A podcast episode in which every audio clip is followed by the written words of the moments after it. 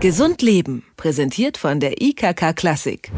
Unbeantwortete E-Mails, klingende Telefone und manchmal sind es eben auch die Kollegen, die einen an der Arbeit richtig nerven können.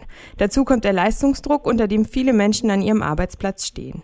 Was wäre nun, wenn es eine einfache Lösung gäbe, um diesen ganzen Stress, der uns an der Arbeit umgibt, um ein Vielfaches zu senken?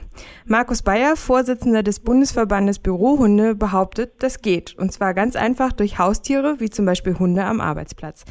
Doch was bringt es, wenn Hunde im Büro mit dabei sind? Wie wirkt sich das auf die Mitarbeiter aus?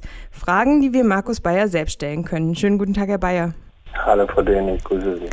Ihr Verein will mehr Hunde ins Büro bringen. Warum? Ja, es gibt mehrere Gründe, warum Hunde im Büro gut tun. Eigentlich kann man drei Gruppen unterscheiden. Zum einen tut es den Menschen gut, zum anderen tut es den Unternehmen gut und zum dritten tut es den Hunden selbst gut. Also wie wirkt sich denn so ein Hund auf die Mitarbeiter aus? Auf die Mitarbeiter wirkt sich der Hund zweifach aus. Zum einen, daran denken die meisten zuerst, wenn es um Hunde und Hundebegleitung geht, ist äh, die körperliche Gesundheit. Hunde bringen uns dazu, dass wir schlicht und einfach spazieren gehen, dass wir uns bewegen. Erst vor kurzem hat die Schlaganfallshilfe herausgefunden, dass 15 Minuten Spaziergang pro Tag das Leben um drei Jahre verlängern wird.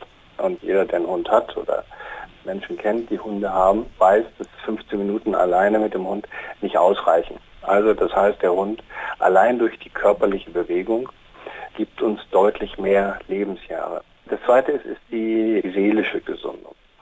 Frau Linda Handlin, eine Doktorin aus Schweden, hat vor zwei Jahren herausgefunden, dass die Hunde bei den Hundehaltern das sogenannte Liebeshormon Oxytocin ausstoßen.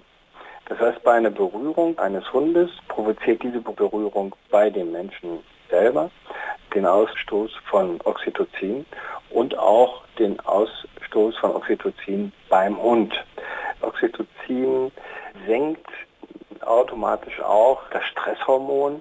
Das heißt, wir fühlen uns insgesamt, wir Menschen insgesamt ausgeglichener, weniger gestresst. Ähm, Frau Handling hat unter anderem auch nachgewiesen, dass Oxytocin beispielsweise die Empathie erhöht. Man erkennt also andere Menschen besser, wie der Seelenzustand des anderen Menschen ist und kann sich deutlich besser auf die anderen Menschen einstellen. Das funktioniert auch, wenn jetzt 15 Leute in einem Büro arbeiten und es gibt nur einen Hund, den man ab und zu mal streichen kann. Ja, bei 15 Personen wird es schon ein bisschen kritischer.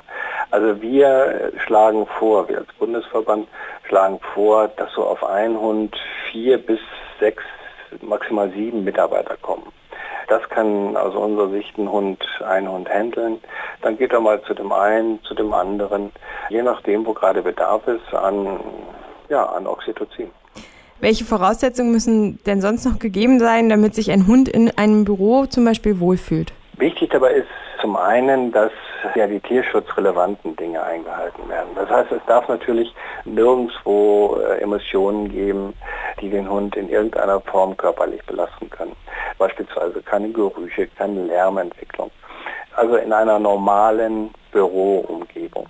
Dann muss der Hund die Möglichkeit haben, sich an einem bestimmten Ort zurückziehen zu können.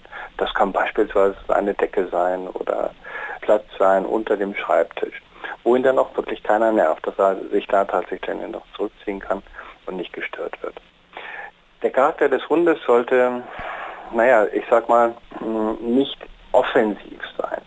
Er sollte eher defensiv sein, sollte sich gerne streicheln lassen, sollte ja, Menschen mögen.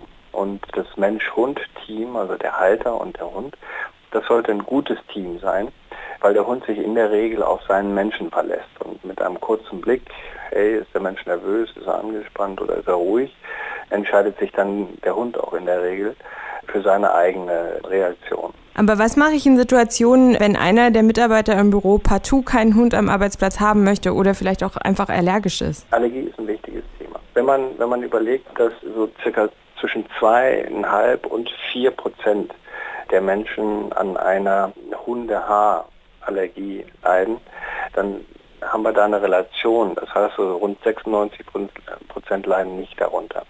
Dennoch müssen wir, so unsere Empfehlung, diese 4% der Menschen achten. Leider gibt es an dieser Stelle für Menschen, die eben allergisch sind oder auch Angst haben, kein, keine allgemeine Empfehlung, die auf jede Situation passen könnte. Dahingehend muss in jeder Situation, wo zum einen der Unternehmer, das Unternehmen sich entschieden hat, einen Bürohund zuzulassen, aufgrund der wirklich sehr, sehr großen Vorteile, die ein Bürohund bietet, muss dann innerhalb der Unternehmerschaft und der Mitarbeiterschaft, also in Kooperation, eine Lösung gefunden werden, wie man diesen Gedanken jetzt umsetzt. Also wir empfehlen beispielsweise das Aufsetzen und die Vereinbarung ja, einer, einer Betriebsvereinbarung. Heißt, in diese Betriebsvereinbarung kommen alle ja, Wünsche hinein, die auf der einen Seite der Arbeitgeber und auf der anderen Seite die Arbeitnehmer haben. Und an dieser Stelle ist es dann auch wichtig zu manifestieren, was machen wir mit den Menschen, die tatsächlich eine Allergie haben oder Angst vor einem Hund. Gibt es diese Menschen bei uns überhaupt? Oder möglicherweise in einem 10er Block oder 10er Abteilung oder 15er Abteilung haben wir das gar nicht und alle finden das toll. Also unsere Empfehlung ist dann tatsächlich eine gemeinsame Vereinbarung zu erstellen zwischen Arbeitgeber und Arbeitnehmer. Aber warum sollte es jetzt ausgerechnet ein Hund sein? Wäre nicht auch eine Katze genauso gut? Oder wenn ich ein paar Meerschweinchen in der Redaktion zum Beispiel bei uns hätte, die kann man ja auch immer mal streicheln. Ja, warum ein Hund und warum keine Katze? Hunde sind Gruppenwesen. Hunde suchen die Kommunikation mit anderen Wesen, innerartlich, also auch mit, mit anderen Hunden, aber auch außerartlich, nämlich mit den Menschen. Jemand, der eine Katze hat, weiß, dass die Katzen eher Einzelgänger sind. Eine Katze duldet uns Menschen eher in ihrem Leben und sucht nicht zwingend immer die Kommunikation. Die Forschungen, die das Ganze belegen, findet man unter anderem auch auf unserer Webpage bv-bürohund.de. Dort ist auch nochmal an einem Beispiel genauer erläutert, warum denn genau Hunde und nicht beispielsweise Katzen oder Hamster oder äh, Zebras. Das sagt Markus Bayer vom Bundesverband Bürohunde. Vielen Dank für das Gespräch und noch einen schönen Urlaub, Herr Bayer. Dankeschön. Gesund Leben, präsentiert von der IKK Klassik, gibt es auch zum Nachhören als Podcast.